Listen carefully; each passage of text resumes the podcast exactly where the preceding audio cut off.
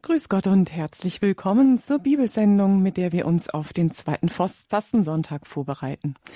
Durch die Sendung begleitet sie Claudia Kiesel. Ja, die Fastenzeit ist uns gegeben als Vorbereitung auf die Osternacht, in der wir unsere Taufgnade erneuern, das heißt den Bund, den Christus mit uns geschlossen hat. So helfen uns auch die Bibeltexte vom zweiten Fastensonntag, und die lesen wir jetzt in dieser Sendung. Also eine doppelte Vorbereitung, einmal auf den kommenden Sonntag und dann auch schon im Hinblick auf die Osternacht. Werfen wir gleich mal einen Blick in die Texte. In letzter Sekunde hält Gott Abraham davon ab, seinen Sohn Isaak zu opfern. Davon hören wir in der ersten Lesung des kommenden Sonntags. In seinem Römerbrief ruft uns der Apostel Paulus in Erinnerung, dass Gott selbst kein Opfer scheut, um den Menschen zu erlösen. Jesus ist dieses Opfer und zugleich Gottes geliebter Sohn, von dessen Verklärung wir im Markus Evangelium vom Sonntag dann hören. Unser Gast, Pfarrer Peter Meyer aus Krefeld, legt heute Nachmittag die Bibelstellen gemeinsam mit Ihnen aus Pfarrer Peter Meyer aus Krefeld ist langjähriger Referent von Radio Horeb. Der gebürtige Bottropper prägt nicht nur mit seinen Exerzitien unser Programm, er legt Bibelstellen aus und hat in der Seelsorgesprechstunde ein offenes Ohr für Sie und für Ihre Anliegen. Und so freuen wir uns auf Pfarrer Peter Meyer heute in unserer Sendung Höre Israel. Grüß Gott, Pfarrer Meyer, herzlich willkommen. Ja, danke für die Begrüßung. Grüß Gott, Frau Kiesel und herzlich willkommen allen Zuhörern am Radio. Und dann wollen wir auch gleich mit einem Gebet beginnen. Ja. Das soll uns öffnen für das Wort Gottes, was wir jetzt miteinander lesen. Herr unser Gott, du schenkst uns Jesus, deinen Sohn. In ihm können wir auf menschliche Weise alles erkennen, was wir über dich, den Vater, jemals wissen können und wissen müssen. Er ist sozusagen die fleischgewordene Seite deiner Herrlichkeit und deiner Wirklichkeit. Wir hören heute wie diese Herrlichkeit auch in seinem irdischen Leben durchstrahlt bei der Verklärung auf dem Berg. Guter Vater im Himmel, gib uns immer diese Zeichen deiner Gegenwart, Zeichen deiner Herrlichkeit. Lass uns dich erkennen in deinem Licht, damit wir das Schwierige des Alltags, das Kreuz, das wir tragen müssen, auf jeder auf seine Weise, dass wir dazu gestärkt sind und auch geschult, trainiert und gesegnet, Herr, zeige uns dein Angesicht in Jesus, deinem Sohn. Und so segne uns jetzt im Namen des Vaters und des Sohnes und des Heiligen Geistes. Amen. Amen. Die erste Lesung vom kommenden Sonntag ist aus dem Buch Genesis Kapitel 22 gleich zu Beginn. In jenen Tagen stellte Gott Abraham auf die Probe. Er sprach zu ihm, Abraham. Er sagte, Hier bin ich. Er sprach, Nimm deinen Sohn, deinen einzigen, den du liebst, Isaak, geh in das Land Moria und bring ihn dort auf einem der Berge, den ich dir nenne, als Brandopfer dar. Als sie an den Ort kamen, dem ihm Gott genannt hatte, baute Abraham dort den Altar, schichtete das Holz auf. Abraham streckte seine Hand aus und nahm das Messer, um seinen Sohn zu schlachten. Da rief ihm der Engel des Herrn vom Himmel her zu und sagte, Abraham, Abraham. Er antwortete, Hier bin ich. Er sprach, Streck deine Hand nicht gegen den Knaben aus und tu ihm nichts zuleide. Denn jetzt weiß ich, dass du Gott fürchtest. Du hast mir deinen Sohn, den einzigen, nicht vorenthalten. Abraham erhob seine Augen, sah hin und siehe, ein Widder hatte sich hinter ihm mit seinen Hörnern im Gestrüpp verfangen. Abraham ging hin, nahm den Widder und brachte ihn statt seines Sohnes als Brandopfer dar. Der Engel des Herrn rief Abraham zum zweiten Mal vom Himmel her zu und sprach Ich habe bei mir geschworen, Spruch des Herrn, weil du das getan hast und deinen Sohn, deinen einzigen, mir nicht vorenthalten hast, will ich dir Segen schenken in Fülle und deine Nachkommen überaus zahlreich machen, wie die Sterne am Himmel und den Sand am Meeresstrand. Deine Nachkommen werden das Tor ihrer Feinde einnehmen. Segnen werden sich mit deinen Nachkommen alle Völker der Erde, weil du auf meine Stimme gehört hast.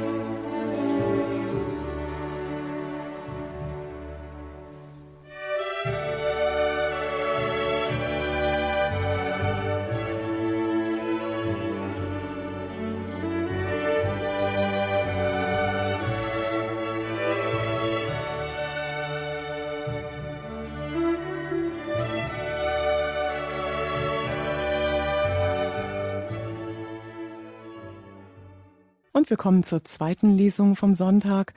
Lesung aus dem Brief des Apostels Paulus an die Gemeinde in Rom, Kapitel 8, ab dem Vers 31. Schwestern und Brüder, ist Gott für uns, wer ist dann gegen uns? Er hat seinen eigenen Sohn nicht verschont, sondern ihn für uns alle hingegeben. Wie sollte er uns mit ihm nicht alles schenken? Wer kann die Auserwählten Gottes anklagen? Gott ist es, der gerecht macht. Wer kann sie verurteilen? Christus Jesus, der gestorben ist, mehr noch, der auferweckt worden ist, er sitzt zur Rechten Gottes und tritt für uns ein.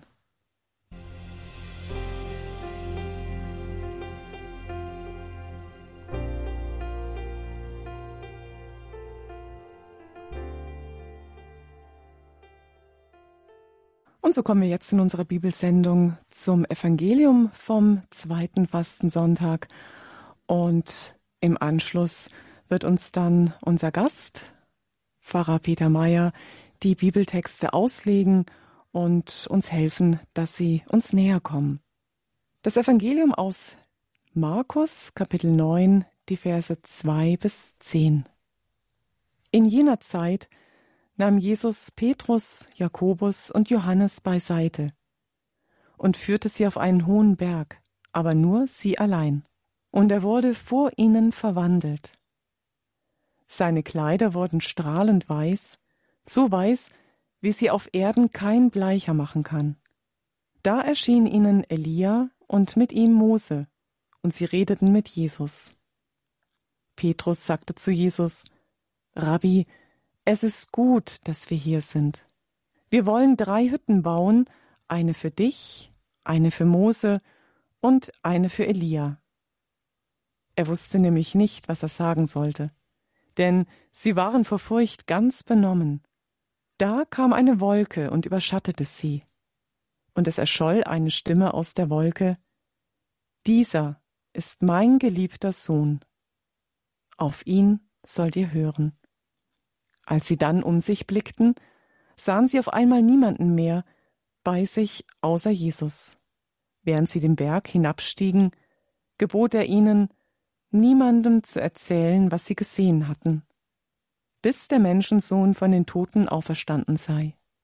Dieses Wort beschäftigte sie, und sie fragten einander, was das sei, von den Toten auferstehen.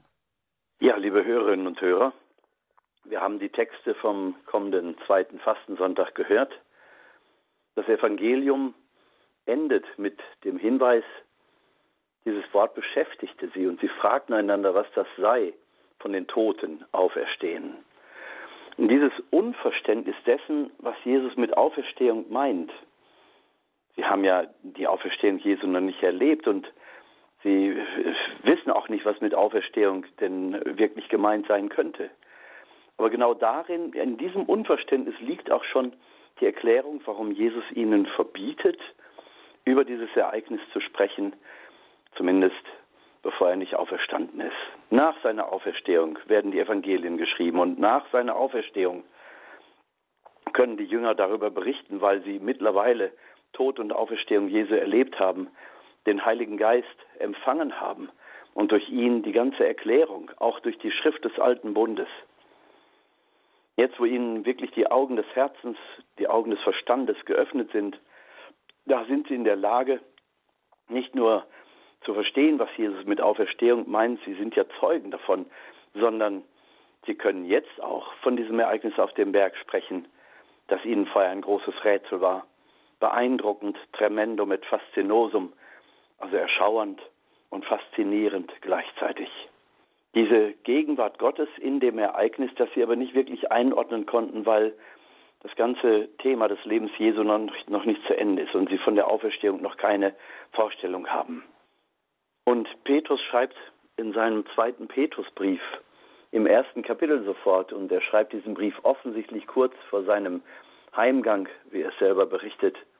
Zweiter Petrusbrief, erstes Kapitel, da heißt es, ich erachte es aber für meine Pflicht, solange ich in diesem Zelt lebe, euch durch Erinnerung aufzurütteln, weiß ich doch, dass der Abbruch meines Zeltes nahe ist, wie mir auch unser Herr Jesus Christus offenbart hat. Ich will mich aber darum bemühen, dass ihr auch nach meinem Hingang jederzeit in der Lage seid, euch an diese Dinge zu erinnern. Wir sind ja keinen ausgeklügelten Fabeln gefolgt, als wir euch die Macht und die Ankunft unseres Herrn Jesus Christus verkündeten, sondern wir waren Augenzeugen seiner Größe. Denn er empfing von Gott, dem Vater, Ehre und Herrlichkeit, als er als von den hocherhaben, als von der hocherhabenen Herrlichkeit die Stimme an ihn erging, dies ist mein geliebter Sohn, an dem ich Gefallen gefunden habe. Diese Stimme hörten wir vom Himmel kommen, als wir mit ihm auf dem heiligen Berg waren. Umso fester steht das prophetische Wort, das wir besitzen. Ihr tut gut, darauf zu achten, wie auf ein Licht, das an einem finsteren Ort leuchtet, bis der Tag anbricht und der Morgenstern aufgeht in euren Herzen. Petrus bezieht sich also in seinem zweiten Petrusbrief, also der gleichzeitig ein Abschiedsbrief ist, wie es sich so anhört. Er verweist nochmal in seiner Erinnerung an dieses Ereignis und spricht von dem prophetischen Wort, das direkt vom Vater aus dem Himmel ergeht. Dies ist mein geliebter Sohn, an dem ich Gefallen gefunden habe. Auf ihn sollt ihr hören. Das sind dieselben Worte, die über Jesus bei der Taufe im Jordan gesprochen werden. Es ist sozusagen eine Manifestation, eine Offenbarung der Dreieinigkeit Gottes. Die Jünger sehen Jesus in seiner verklärten Gestalt, leuchtend weiß, dass sie es kaum mit ihren irdischen Augen ertragen können. Sie sehen den Himmel offen, das was Jesus auch bei der Berufung des Nathanael schon vorausgesagt hatte. Du wunderst dich, weil ich dir sagte, dass ich dich unter dem Feigenbaum gesehen habe. Ich sage euch, ihr werdet noch Größeres sehen. Ihr werdet den Himmel offen sehen und die Engel Gottes auf und niedersteigen. Hier erfahren die Jünger auf dem Berg eine solche Situation. Sie sehen den Himmel im wahrsten Sinne des Wortes offen. Sie sehen die Propheten Mose und Elia mit Jesus im Kontakt. Und es ist gleichzeitig eben diese Offenbarung. Sie hören die Stimme des Vaters. Sie sehen Christus in seiner verherrlichten Gestalt und sind ganz im Heiligen Geist, denn sonst mit menschlichen Augen könnten sie diese Szene ja gar nicht wahrnehmen. Und dennoch sind sie als Menschen gegenwärtig und sind Zeugen und geben von diesem Ereignis Zeugnis. Und Petrus hält es unmittelbar vor seinem Tod noch für wichtig, wichtig genug, eben von, dieser, von diesem Ereignis Zeugnis zu geben. Dieser ist mein geliebter Sohn. Das ist also das prophetische Wort, auf das sich Petrus im zweiten Petrusbrief bezieht. Also das, was wir im Markus-Evangelium sozusagen live erleben, kommt am Ende des Lebens des Petrus nochmal in dieser zeugnishaften Form zum Vorschein.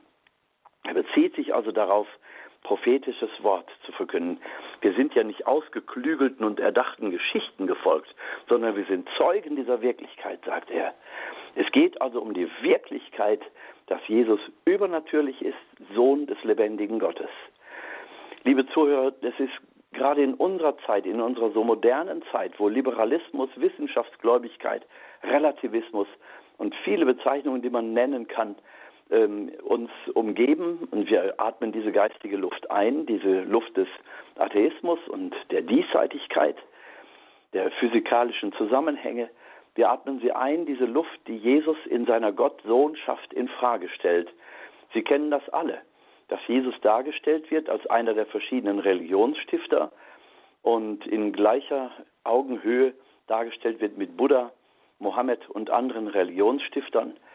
In diesem Religionsvergleich sieht man heute einen Erweis auch der Wertschätzung der anderen Religionen. Das Besondere des Christentums wird dabei nicht mehr herausgehoben, sondern Jesus als einer unter vielen. In dem, was Petrus also als dieses prophetische Wort von Gott her selber darstellt, hören wir die Grundlage, warum es mit Jesus etwas Besonderes ist. Jesus ist eben nicht nur ein Mensch, der eine Religion stiftet und damit gleichzusetzen mit anderen Religionsstiftern, sondern er ist der Sohn des lebendigen Gottes. Und dafür ist Petrus Zeuge und dafür geht er zu den verfolgten Christen in der Arena nach Rom und lässt sich von wilden Tieren zerreißen. Das tut man nicht für eine Märchenfigur. Petrus also bekennt sich in seinem Zeugnis nochmal ganz deutlich auf diesen Augenblick, der ihnen in dem Moment, wo es geschieht, noch recht verborgen ist. Aber nach der Auferstehung und nach der Ausgießung des Geistes können Sie es einordnen. Das war eine Vorwegnahme, eine Manifestation der Herrlichkeit Gottes, die wir uns, liebe Zuhörer, in unserem Leben ja auch so oft ersehnen und erwünschen. Wir sprechen ja von einem Tabor-Erlebnis, wenn wir eine besondere Glaubenserfahrung gemacht haben, die uns sehr stärkt, die uns ermutigt, die uns aufrichtet und erfreut. Solche Tabor-Ereignisse sind sicherlich selten in unserem Leben. Und wenn sie geschehen, dann haben sie einen besonderen Wert und wir sollten sie wirklich in guter Erinnerung in unser Herz pflanzen und sie niemals vergessen. So wie Petrus das eben auch niemals vergessen hat und in diesem zweiten Petrusbrief kurz vor seinem Hinscheiden noch einmal erwähnt. Also Jesus als der Sohn des lebendigen Gottes. Das heißt, Jesus, der Mensch, ragt in diese Übernatürlichkeit der Herrlichkeit Gottes hinein. Auch hier als Mensch auf dieser Erde schon. Ähm, ich stelle mir vor, wie die Jünger oft dabei sind, wenn Jesus betet.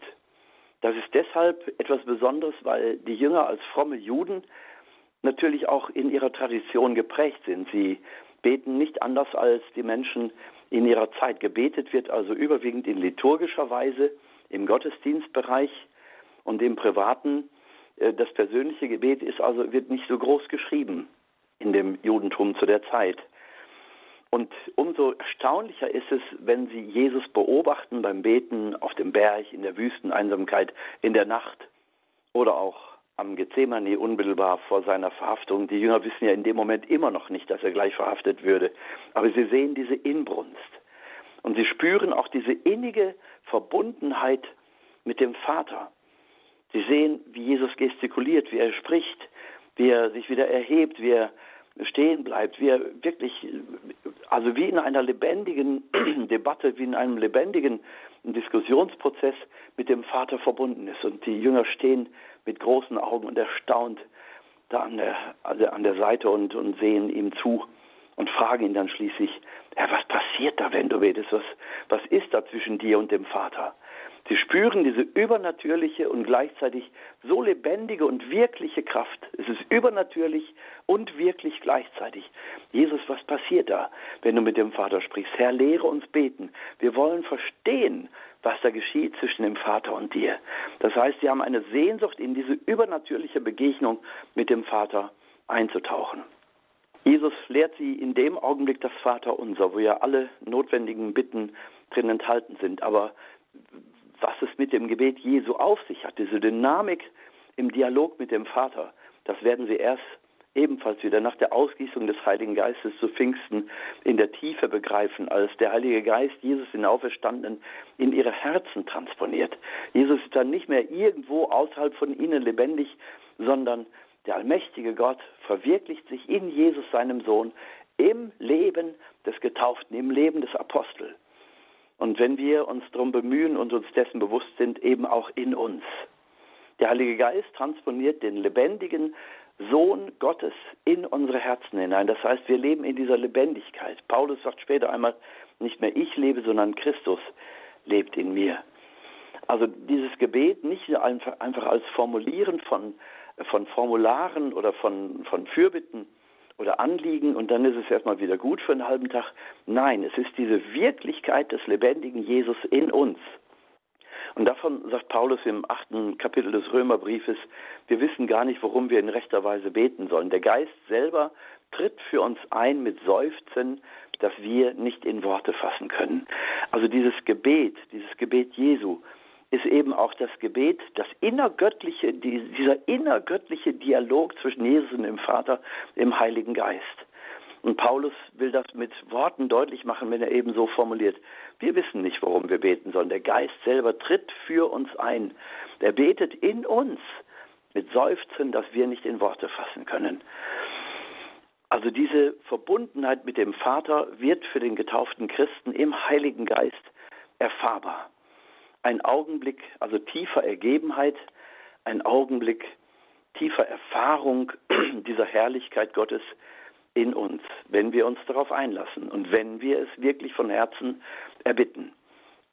Und ich bin eigentlich sicher, dass diese Situation auf dem Berg Tabor ähnlich war wie die Gebetssituationen, die die Jünger bei Jesus sonst erlebt haben. Warum geht er auf den Berg? Immer wenn Jesus auf Berge steigt, ist es etwas Besonderes. Auch bevor er die Jünger beim Namen nennt und sie beruft, geht er auf den Berg und betet eine ganze Nacht durch und lässt sich vom Vater genau die Namen zeigen, die er dann am nächsten Morgen erwählt und benennt. Aus der großen Zahl derer, die ihm folgen. Also wenn Jesus auf den Berg steigt, hat es mit Sicherheit auch die Bewandtnis, dass er im Gebet mit dem Vater allein sein will. Und er nimmt diese drei Zeugen, diese drei Jünger mit, die dann wieder einmal in Klammern gesagt einschlafen. Einschlafen aber auch deswegen, weil sie gar nicht wirklich verstehen, was da geschieht. Und dennoch sind sie wie Kinder, die sich dem Vater einfach anvertrauen. Die wissen, was der Vater tut, ist richtig. Und in seiner Gegenwart geborgen können sie einschlafen. Und als sie wach werden, sehen sie eben diese Herrlichkeit, dieses Eingetauchtsein in die Wirklichkeit des äh, liebenden Vaters, der sich äh, Jesus gegenüber auch in, in dieser Stimme manifestiert, ähnlich wie bei der Taufe im Jordan. Jesus also als der geliebte Sohn und die Jünger werden später, also nach Pfingsten, wie gesagt, verstehen, was es damit auf sich hat. Dieser geliebte Sohn Gottes wird in ihnen sein. Und sie werden konfrontiert sein mit gnostischem Gottesbild und mit anderen Philosophien, wo der Mensch nämlich im Mittelpunkt steht. Oder das gnostische Gottesbild, wonach Gott unpersönlich ist kein Vater, also keine, keine menschlichen Züge hat, sondern einfach nur unpersönlich für uns Menschen, nicht wirklich erfahrbar bis in die Tiefe. Und ein solcher Gott kann natürlich auch keinen Sohn haben. Und wenn Sie einmal die Kirchengeschichte durchforsten, bei den Kirchenlehrern, bei den Kirchenvätern in der Antike bereits Irenäus von Lyon zum Beispiel im zweiten Jahrhundert wendet sich immer und immer wieder auch gegen diese Irrlehren, wonach die Gottsohnschaft Jesu in Frage gestellt werden soll. Von Anfang an haben Religionskritiker eben diesen Punkt in Angriff genommen. Immer geht es darum, Jesus in seiner Gottgleichheit in Frage zu stellen. Auch die großen Kappadozier, Gregor von Nazians, Gregor von Nyssa und ja, die äh, Basilius, der Große, diese drei Kappadozier haben sich auf einem Konzil eben auch dafür eingesetzt und damit durchgesetzt, dass Jesus eben nicht Gott ähnlich ist. Auch da ging es wieder darum, Jesus neu zu definieren, sondern nicht Gott ähnlich, sondern Gott gleich. Diese Gottgleichheit musste im Laufe der Kirchengeschichte immer und immer wieder neu begründet, neu definiert und neu, neu äh, erkannt werden. Also menschlicher Geist tut sich schwer damit, das Übernatürliche in Jesus zu akzeptieren. Und genau darum geht es Petrus. Er spürt geradezu in der ersten Generation schon, dass Religionskritik genau an dem Punkt ansetzt. Wie kann denn ein Mensch, vor allen Dingen einer, der am Kreuz stirbt, wie kann der denn Sohn Gottes sein? Was redet ihr da? Jesus verkündet uns eben einen Gott, der ähm, nicht nur persönlich ist, sondern der eben auch Vater ist. Nicht nur Vater für Jesus, sondern Vater für uns alle. Und Jesus lehrt uns, diesen Vater anzusprechen mit lieber Vater. Aber also die, die Hingabe eines Kindes zum Vater, die ist gerade gewollt und Jesus vermittelt uns eben dieses Gottesbild, dass Gott lebendig ist und persönlich eben wie ein Vater, der sich dir zuwendet und der um alles das weiß, was du in deinem Leben ertragen musst. Das heißt aber nicht, dass von da an das Leben auf Rosen gebettet sei, sondern auch dieser Sohn, der von Gott Vater selbst bestätigt wird in dieser Szene auf dem Berg, er ist eben nicht nur der herrliche Sohn Gottes, sondern er ist eben auch der ausgewählte Gottesknecht, so wie er im Buch Jesaja schon an vier Stellen bezeichnet wird in den Liedern vom Gottesknecht. Er, der auserwählt ist, gerade in seiner Reinheit, in seinem Gehorsam, in seiner Verbundenheit mit dem Vater. Er ist würdig und stark genug, eben dieses Opfer auf sich zu nehmen, das zur Erlösung der Welt notwendig ist. Wir dürfen dann nicht nach dem Warum fragen. Diese Frage werden wir niemals beantwortet kriegen. Aber Gott ist eben bereit, seinen eigenen Sohn, der rein ist, der absolut unschuldig ist, in diesen Sadismus einer hasserfüllten Welt hineinzusetzen und ihn zum Opfer werden zu lassen. Und dieses Opfer ist eben notwendig, damit Jesus sich auch in dieser furchtbaren Zeit seiner Todesleiden als der Sohn Gottes erweist, indem er seinem Wesen treu bleibt, nämlich in der Liebe, bis zum letzten Atemzug und bis zum letzten Blutstropfen. Jesus bleibt seiner Liebe treu, er bleibt seiner Gottsohnschaft treu. Der Mensch, Jesus, leidet und stirbt jeden Augenblick, aber der Gottsohn bleibt in seiner Liebe treu und überdauert somit diese Stunde der Vernichtung. Die Liebe Gottes erweist sich eben als stärker. Wenn wir dann nochmal auf die Lesungen schauen des äh, kommenden Sonntags, dann sehen wir im Buch Genesis das Opfer des Vaters Abraham. Stellen wir uns vor, Abraham hatte bis zum 90. Lebensjahr warten müssen, bis er endlich den verheißenen Sohn bekommt, diesen Isaak, den er über alles liebt, in dem wirklich verheißen ist, dass es ein großes Volk werden wird. Und wenn wir die Christen und Juden zusammennehmen, dann ist es eben dieses Riesenvolk Gottes, so wie es von Gott her gedacht ist. Seinen Anfang nimmt es eben mit dem Glaubensgehorsam des Abraham, der dem Ruf Gottes folgt, aus der Sesshaftigkeit und aus der Sicherheit heraus ein Nomadenleben führt. Niemand hat ihn dabei verstanden, aber sie folgen ihm, weil er eben Pater Familias ist, der Vater der Familie. Und dann ist es endlich soweit 90 geworden, hat er seinen geliebten Sohn dort und er weiß, wenn er den jetzt opfern soll, wenn er den jetzt hingibt, dann ist es nach menschlichem Ermessen aus mit der Verheißung. Dann hat sich die Verheißung Gottes eben als Bluff erwiesen. Aber Abraham denkt nicht so, sondern er vertraut Gott. Er tut also etwas, was ihn alles kostet. Sein ganzer Schmerz, seine ganze Hoffnung, sein ganzer Glaube an Gott, sein ganzes Vertrauen, dass Gott es gut meint, steht hier auf dem Spiel. Und er hat, den, er hat das Messer bereits in der Hand, um seinen Sohn hinzugeben. Da kommt die Stimme vom Himmel, Abraham, Abraham. Und da lesen wir, er antwortete, hier bin ich. Dieses Hier bin ich ist die Antwort des Samuel zum Beispiel, der in der Nacht von Gott angerufen wird und äh, von seinem äh, geistlichen Begleiter Eli, dem Priester Eli, bekommt er gesagt, wenn du die Stimme wieder hörst, dann sage, hier bin ich Herr, rede Herr, dein Diener hört. Und genauso in dieser Reinheit, in dieser Bereitschaft, das Wort Gottes zu hören, mit dem Messer in der Hand, steht Abraham da und sagt, hier bin ich. Also auch da in diesem Augenblick, wo es ihn alles kostet, vielleicht sogar das Unverständnis, was will da Gott von mir? Er hätte nach menschlichem Ermessen auch fragen können, was willst du denn jetzt noch von mir? Ich tue ja schon, was du sagst. Er hat keinen, keinen Anschein und kein Zeichen von Hass, von Häme, von Unverständnis, von Gottes Verurteilung. Er steht da einfach nur, als wenn er auf dieses Wort Gottes wartet. Hier bin ich, Herr in dieser Reinheit des Glaubens. Er tut etwas, was ihn alles kostet, was völlig den Verstand des Menschen überfordert. Er ist bereit, seinen Sohn hinzugeben und damit seine ganze Idee, ein großes Volk zu sein, das ganze Vertrauen auf den Ruf Gottes, alles steht auf dem Spiel. Er wäre bereit, es zu geben und würde Gott immer noch loben und preisen. Und genau darauf kommt es Gott an. Einen solchen reinen Menschen, der in allem bereit ist, den Willen des Vaters zu erfüllen und in diesen Gehorsam zu gehen, der den eigenen Willen, die eigene Idee völlig hinten anstellt. Das ist der Abraham, den Gott geformt hat, sein ganzes Leben hindurch, damit er der Stammvater eben des riesigen Volkes Gottes wird, uns als Christen inklusive. Weil du auf meine Stimme gehört hast, haben wir da gelesen am Ende. Also und Gott stählt somit den Glauben des Abraham und bestätigt. Junge, darauf kam es mir an. Aber was Gott dem Abraham gewährte, eben seinen eigenen Sohn behalten zu dürfen, das nimmt er für sich selbst nicht in Anspruch. Gott ist bereit, das Liebste, seinen Sohn, das Herzstück, das er sich für uns rausgerissen hat, für uns hinzugeben. Er hält ihn nicht zurück.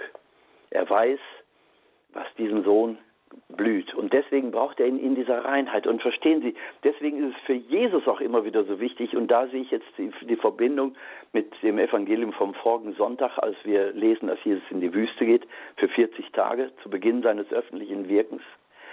Es ist die Zeit, in der er sich auf nichts abstützt, auf keine Familie, auf keinen guten Zuspruch, auf kein Geld, keine Nahrung, nichts, was ihm Sicherheit geben würde. Er liefert sich komplett aus dieser Lebensfeindlichkeit der Wüste. Er lebt für die 40 Tage von dem, was die Wüste bereithält. Vielleicht Kakteen und äh, Heuschrecken wie Johannes der Täufer, vielleicht wilden Honig, was auch immer. Er ist bereit, auf alles zu verzichten, was das Leben absichert und angenehm macht, um dort in dieser Wüste vom Geist übrigens selbst in die Wüste geführt, um dort mit dem Vater eins zu sein und somit die Angriffe des Teufels auszuhalten und zu überwinden. Die Einheit mit dem Vater wird hier in der Wüste gestellt und unmittelbar kommt der Teufel, weil ihm das natürlich nicht passt, wenn sich jemand dem Vater so bedingungslos anvertraut. Das ist bei Jesus und das ist bei jedem von uns auch. Und Jesus rechnet also von vornherein mit diesen Anfechtungen, aber er weiß genau, in dem Maße, wie ich gestellt bin in der Einheit mit dem Vater, werde ich die Anfechtungen überwinden. Dies hier auf dem Berg Tabor ist im Grunde in dieser Linie. Wieder geht es um diese Einheit mit dem Vater, die in dieser Gebetsintensität gestellt wird, sodass es geradezu leuchtend durch ihn hindurchstrahlt, sodass es für die Menschen, die drei Apostel da oben, sichtbar wird und erfahrbar wird. Jesus lebt von dieser Einheit mit dem Vater. So, und durchleuchtet von dieser Bestätigung des Vaters kann er hinabsteigen vom Tabor bevor er aufsteht, eben das schwere Leiden in Jerusalem auf sich nehmen. Das ist die Botschaft für uns. Wir brauchen diese Stählung, wir brauchen diese Verbindung, dieses Einssein mit dem Vater, um souverän zu sein über alle diabolischen Versuchungen in dieser Welt, aber auch äh, über alle Widrigkeiten, die das Leben für uns bereithält, was wir mit Kreuz bezeichnen. Krankheit, Verleumdung, Tod, Abschiede, zerbrochene Lebenspläne, was auch immer. Alles, was mit Kreuz zu tun hat, werden wir tragen können in dieser Einheit, wenn wir Jesus eben folgen, nicht nur auf dem Kreuzweg, sondern auch durch die Wüste. Wir haben folgenden Samstag, äh, Sonntag und eben äh, auf diesem Tabor, das heißt in dieser Gebetsdichte, in dieser Gebetsintensität, die die Jünger in dem Moment noch nicht einschätzen können. Und dann schauen wir nochmal auf den Römerbrief, das achte Kapitel, die zweite Lesung des kommenden Sonntags. Da hören wir, wie Paulus aus dem Gefängnis herausschreibt, ist Gott für uns, wer ist dann gegen uns? Wer kann dann über uns, über uns noch verfügen? Sie können uns das Leben nehmen, sie können uns mit dem Schwert bedrohen, aber sie können uns niemals trennen von dieser Liebe Gottes.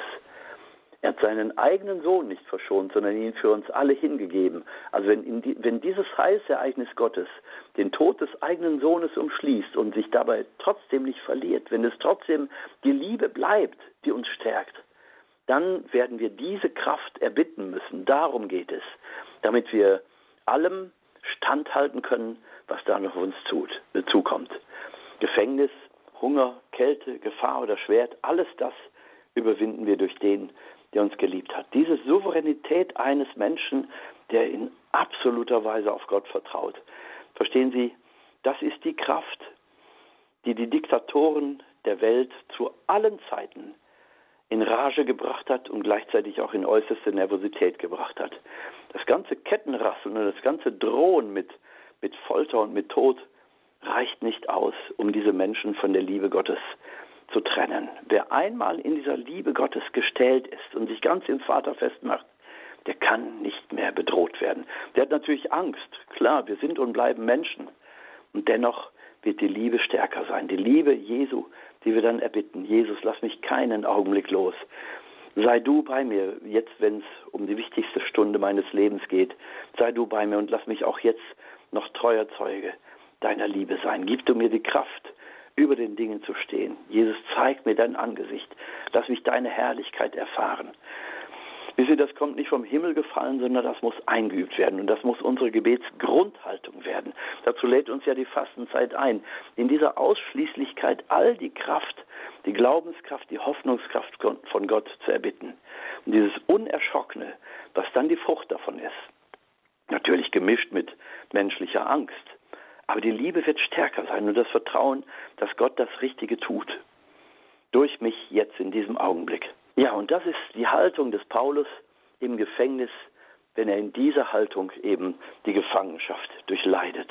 Und wie oft hat Paulus dem Tod ins Angesicht gesehen. Einmal haben sie ihn gesteinigt und haben ihn liegen lassen, weil sie dachten, er sei tot, aber er hat sich nur totgestellt und später haben ihn die Apostel dann gefunden, beziehungsweise die Gemeindemitglieder gefunden und wieder gesund gepflegt. Paulus hat oft dem Tod ins Angesicht geschaut und hat sich im Grunde nur würdig gefunden und hat sich gefreut, dass Gott ihn für würdig erachtet, für ihn zu leiden, so wie die übrigen Apostel auch. Wissen Sie, ich wünsche mir diese Kraft, wenn sie über den Aposteln möglich ist und wenn die ganze Bibel geschrieben ist, um uns deutlich zu machen, diese Kraft, Kind Gottes, wächst dir zu, wenn du dich ganz in Gott verwurzelst. Wenn du nicht auf die einzelnen Ereignisse schaust deines Lebens und dieser Welt und dieser Geschichte, sondern wenn du verwurzelt bleibst in dieser Liebe Gottes, es wird dir eine Kraft zuwachsen. Schauen wir zum Schluss dann nochmal auf Maria, die unter dem Kreuz steht, die ja auch menschlich gesehen gar nichts mehr versteht in diesem Augenblick.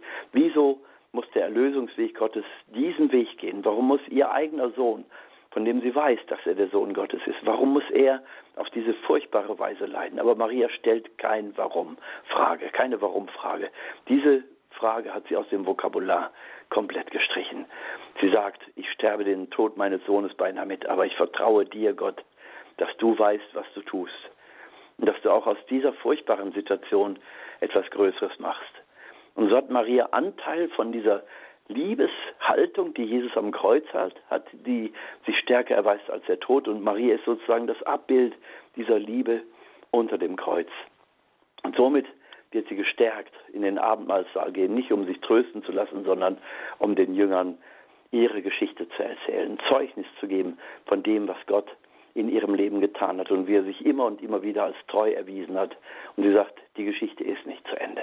Ihr müsst glauben und vertrauen. Und Gott wird das erfüllen, was er euch verheißen hat. Auch wenn es jetzt so aussieht, als wenn es überhaupt keine Chance mehr gibt.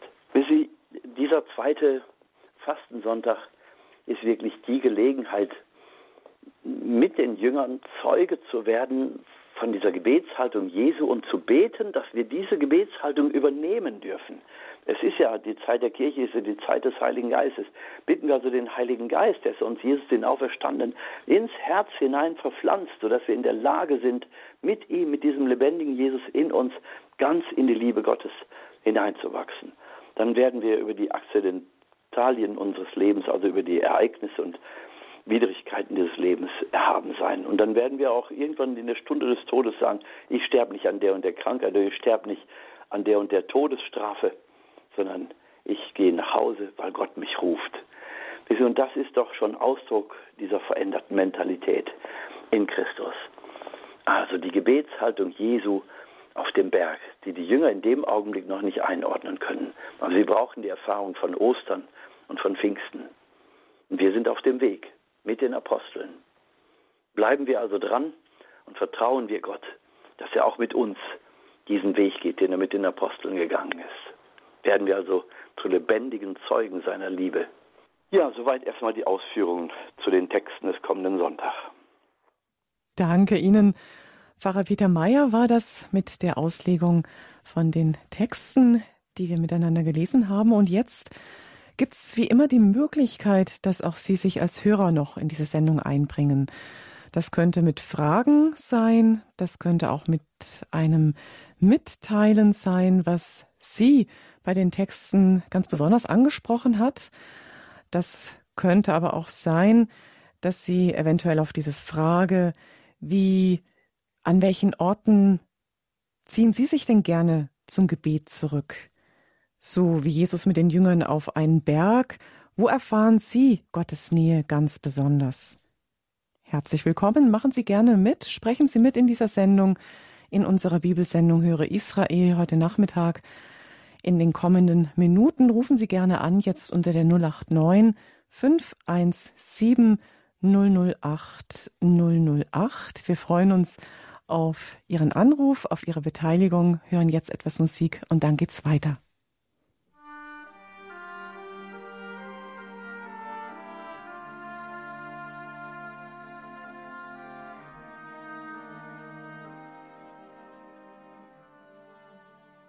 Und wir sind wieder zurück in unserer Bibelsendung und nehmen auch gleich eine erste Anruferin, die sich einbringen möchte.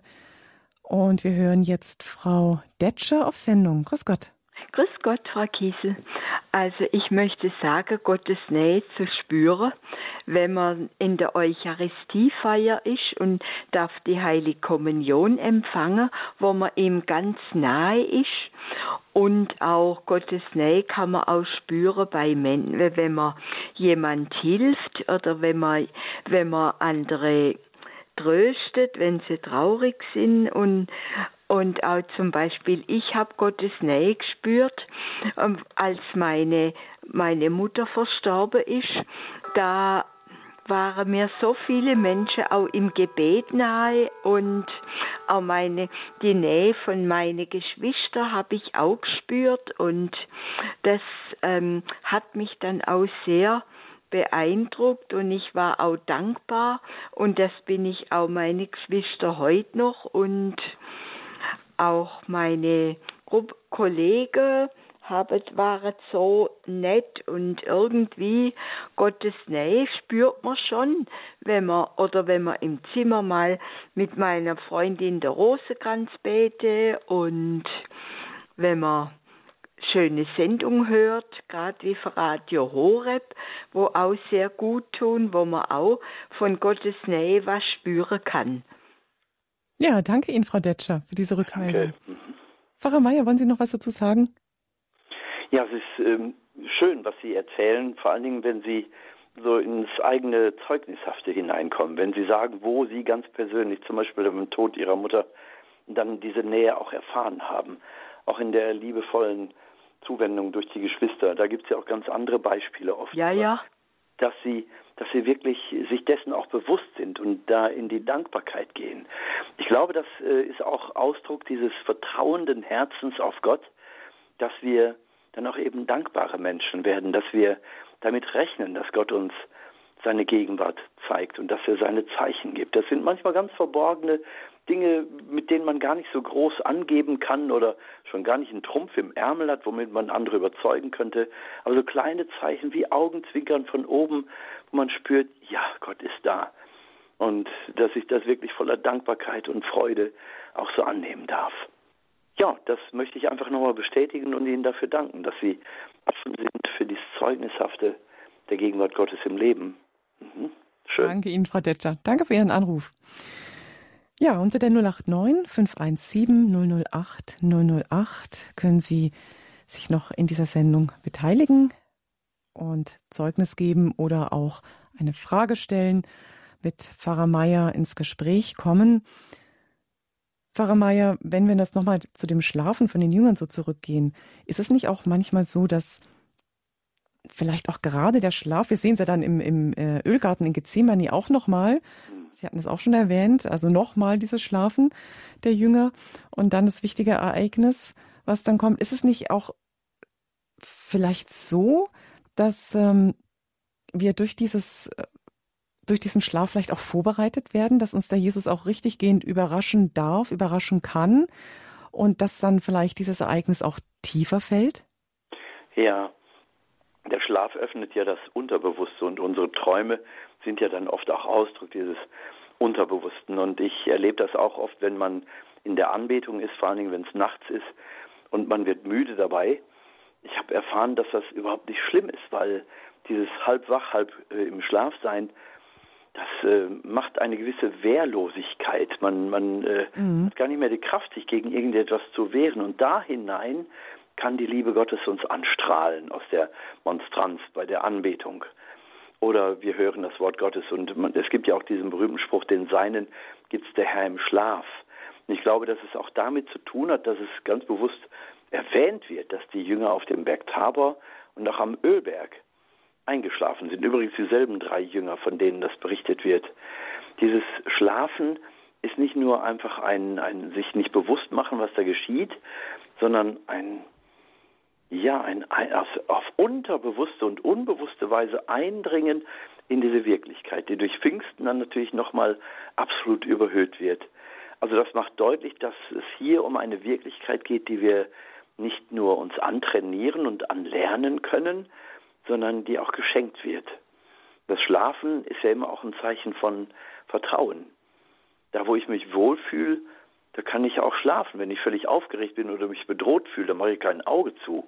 Also die Jünger schlafen und das zeigt, sie haben absolutes Vertrauen zu dem, was Jesus tut und was mit ihm und um ihn herum passiert. Das wird dann jäh durchbrochen natürlich nach seiner Verhaftung.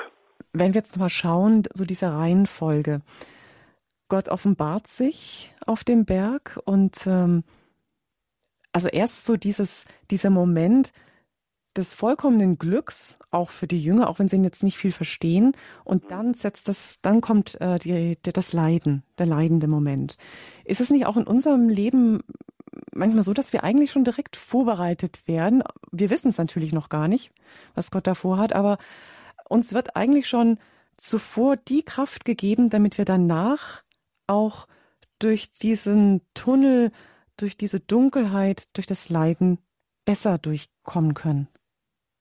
Ja, das ist eine Pädagogik Gottes. Ja, Gott ähm, schickt uns nie unvorbereitet in die Dinge dieser Welt, sondern er ruft uns ganz fest an sich und zu sich, drückt uns geradezu ans Herz, um uns somit vorzubereiten auf das, was dann kommt. Aber wie gesagt, die Blickrichtung ist dann klar. Wir sind weiterhin auf Christus ausgerichtet und haben dann die Kraft, ähm, äh, über den Dingen zu bleiben. Aber das hört sich jetzt alles so an, ähm, dass das Leiden überhaupt keine Angriffsfläche mehr hat. Äh, man weiß zum Beispiel von äh, Dietrich Bonhoeffer, der beim Morgenappell in der in, im, im, Gefängnis, wo er da untergebracht war, wo er dann später ja. in Plötzensee auch äh, hingerichtet wurde. Er kam also fein gekämmt und mit äh, gutem Anzug aus seiner Zelle heraus trat, stand aufrecht da und Beobachter haben hinterher gesagt, man hatte den Eindruck, dass er der Kommandant auf dieser Gefängnisabteilung sei. Hm. Er stand also ganz souverän da und schreibt ja dieses berühmte Wiegenlied des Todes von guten Mächten wunderbar geborgen. Erwarten wir getrost, was kommen mag.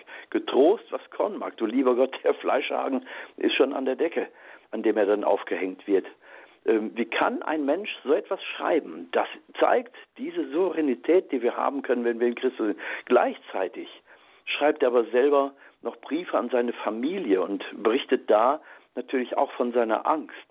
Und er berichtet auch da ähm, von, von dem Schrecken des, des Todes. Also das ist nicht einfach weg.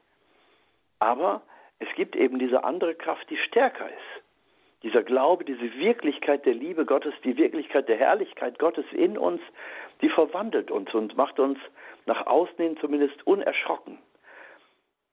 Es ist also aus menschlicher Kraft nicht möglich, dem Tod so gelassen ins Auge zu sehen. Das geht also wirklich nur, wenn diese Liebe Gottes in uns bereits Raum gegriffen hat, wenn sie eingeübt ist, wenn sie ja schon längst praktiziert ist in unserer Gebetshaltung Gott gegenüber. Wie gesagt, das andere bleibt da, die Angst, der Schrecken, das Entsetzen. Aber diese Liebe Gottes wird stärker sein. Danke. Wir nehmen noch eine Anruferin mit in die Sendung aus München. Grüß Gott. Grüß Gott, es fällt mir auf, beziehungsweise habe ich das irgendwo aufgeschnappt, dass Gott spricht sehr selten im Neuen Testament, beziehungsweise bei der Taufe und beim Tabor. Genau. Sonst spricht er nicht. Das habe ich äh, irgendwo aufgeschnappt. Ich glaube, äh, und das, äh, ich weiß nicht, ist, hat das einen Sinn oder ich, ich höre am, am Radio. Mhm.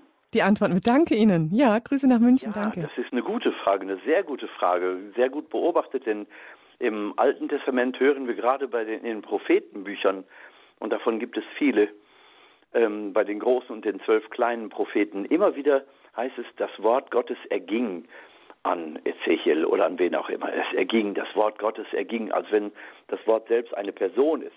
Gott spricht so und so. Und der Prophet hat dieses Gott, Gottes Wort dann zu verkünden. Ähm, Im Neuen Testament, da haben Sie völlig recht, da wird uns gar nicht so in dieser direkten Weise gesagt, Gott spricht jetzt zum Propheten Petrus oder natürlich sind die Apostel Propheten. Johannes der Täufer gilt als äh, eigentlich als der letzte Prophet des Alten Testaments auf der Schwelle zum Neuen. Aber wenn wir dann die Paulusbriefe lesen, dann spüren wir, wie, ja jetzt halten Sie sich fest, wie charismatisch die Urkirche ist, wie geisterfüllt sie ist. Da geht es um Worte der Erkenntnis, da geht es um prophetisches Reden, von dem Paulus im ersten Gründerbrief im 14. Kapitel ganz deutlich spricht. Prophetisches Reden ist von Gott her zu den Menschen sprechen. Also das setzt voraus, dass der, der, der Geist erfüllt, sich Gott zuwendet und nicht erst dem Problem oder nicht erst dem Menschen, sondern erst Gott. Der wird erfüllt mit diesem Eindruck, das sich dann verdichtet in ein Wort, in einen Satz, den wir den Menschen sagen können. Und Paulus sagt, äh, das prophetische Reden ist immer ein Sprechen von Gott her zu den Menschen und muss äh, trösten, aufrichten und ermutigen. Also immer dieser positive Ansatz. Da wird also schon deutlich, wenn heute zum Beispiel Menschen so vorgeben, sie ähm, hätten den Heiligen Geist oder sie hätten da und da die Stimme Gottes gehört oder sie haben eine Botschaft bekommen und dann kommen da furchtbar rabenschwarze Texte und Warnungen und Drohungen vor dem, was da alles auf die Welt zukommt, dann sage ich immer, ähm, ich weiß nicht, woher du das hast, ich kann das gut stehen lassen, aber ich glaube mehr dem, was ich in der Heiligen Schrift lese. Wenn ich Paulus lese im 1. Korintherbrief 14. Kapitel, können Sie selbst alle mal nachlesen. Prophetisch reden heißt von Gott her zu den Menschen sprechen, und zwar ermutigen, trösten und aufrichten. Und wann die Welt untergeht oder wann irgendwelche Dinge kommen, Kriege oder so, oder so weiter, das ist dann ja gar nicht mehr entscheidend. Wichtig ist, dass wir in Gott verwurzelt sind und dass prophetisches Reden eigentlich immer das mutmachende Wort ist. Natürlich auch das warnende und das ermahnende Wort, aber niemals dieses drohende, wenn ihr nicht, dann fällt Schwefel vom Himmel. Ähm, das, das ist vorbei, wenn es jemals überhaupt gewesen ist. Also so ist es nicht. Und das Neue Testament spricht es nicht direkt aus, dass Gott zu uns spricht, aber äh, dieses charismatische, in Anführungszeichen, die Gabe der Prophetie, die Gabe der Erkenntnis, also von Gott her Weisung zu empfangen, ähm, oder wenn Paulus dann sagt, ich und der Heilige Geist oder wir und der Heilige Geist haben entschieden, äh, Petrus kann das auch sagen, also im Heiligen Geist haben sie schon den Gebetszugang zu Gott und gehen dann natürlich wieder ins Konzil der Apostel, in den gemeinsamen Rat, aber treffen dann auch die Entscheidung. Ne? Bei der Wahl des Matthias zum Beispiel. Da entscheidet Petrus nicht alleine, sondern sie ziehen das los. Es muss aber einer sein, der Zeuge des Lebens Jesu ist. Also, das ist das einzige Kriterium und den Rest überlassen sie Gott. Und dann wird es halt Matthias. Ähm, so dieses Vertrauen, Gott fügt es. Ne? Äh, ob Gott dann auf direkte Weise spricht oder ob er sich in den Ereignissen und in der Entwicklung zeigt, das ist dann nicht mehr mhm. das Entscheidende. Aber ich bin sicher, dass auch die Apostel im Neuen Testament äh, vom Wort Gottes erfüllt sind. Ähm, es wird anders ausgedrückt als bei den Propheten im Alten Testament. Da haben Sie recht und das ist gut beobachtet. Aber ich bin trotzdem sicher, dass Gott auch, auch heute noch zu Menschen spricht, wenn sie sich ihm ganz öffnen. Danke für den Hinweis, aber bleiben Sie selber auch offen. Ich bin sicher, dass Gott auch durch Sie sprechen will. Dann sagen wir Danke Ihnen, Pfarrer Meier. Sie haben uns diese Texte näher gebracht und wir wollen noch weiter mit Ihnen auch innerlich durch unseren Tag gehen bis zum Sonntag. Wir haben uns vorbereitet auf den zweiten Fastensonntag mit den Texten und herzlichen Dank auch Ihnen, liebe Hörerinnen und Hörer, fürs mit dabei sein, auch fürs Mitsprechen, fürs Mitgestalten dieser Sendung. Pfarrer Meier, schließen wir gerne mit einem Gebet ab. Ich verabschiede mich schon mal ja. und hat mich gefreut, Sie wieder zu hören, mit auf Sendung zu haben. Bis bald, sagt ja, Kiesel. Also, alles Gute, bis zum nächsten Mal. Guter Gott, wir bitten dich jetzt, gieß deinen Heiligen Geist in Fülle über uns aus, dass wir wie die Apostel Zeugen deiner Herrlichkeit werden dürfen.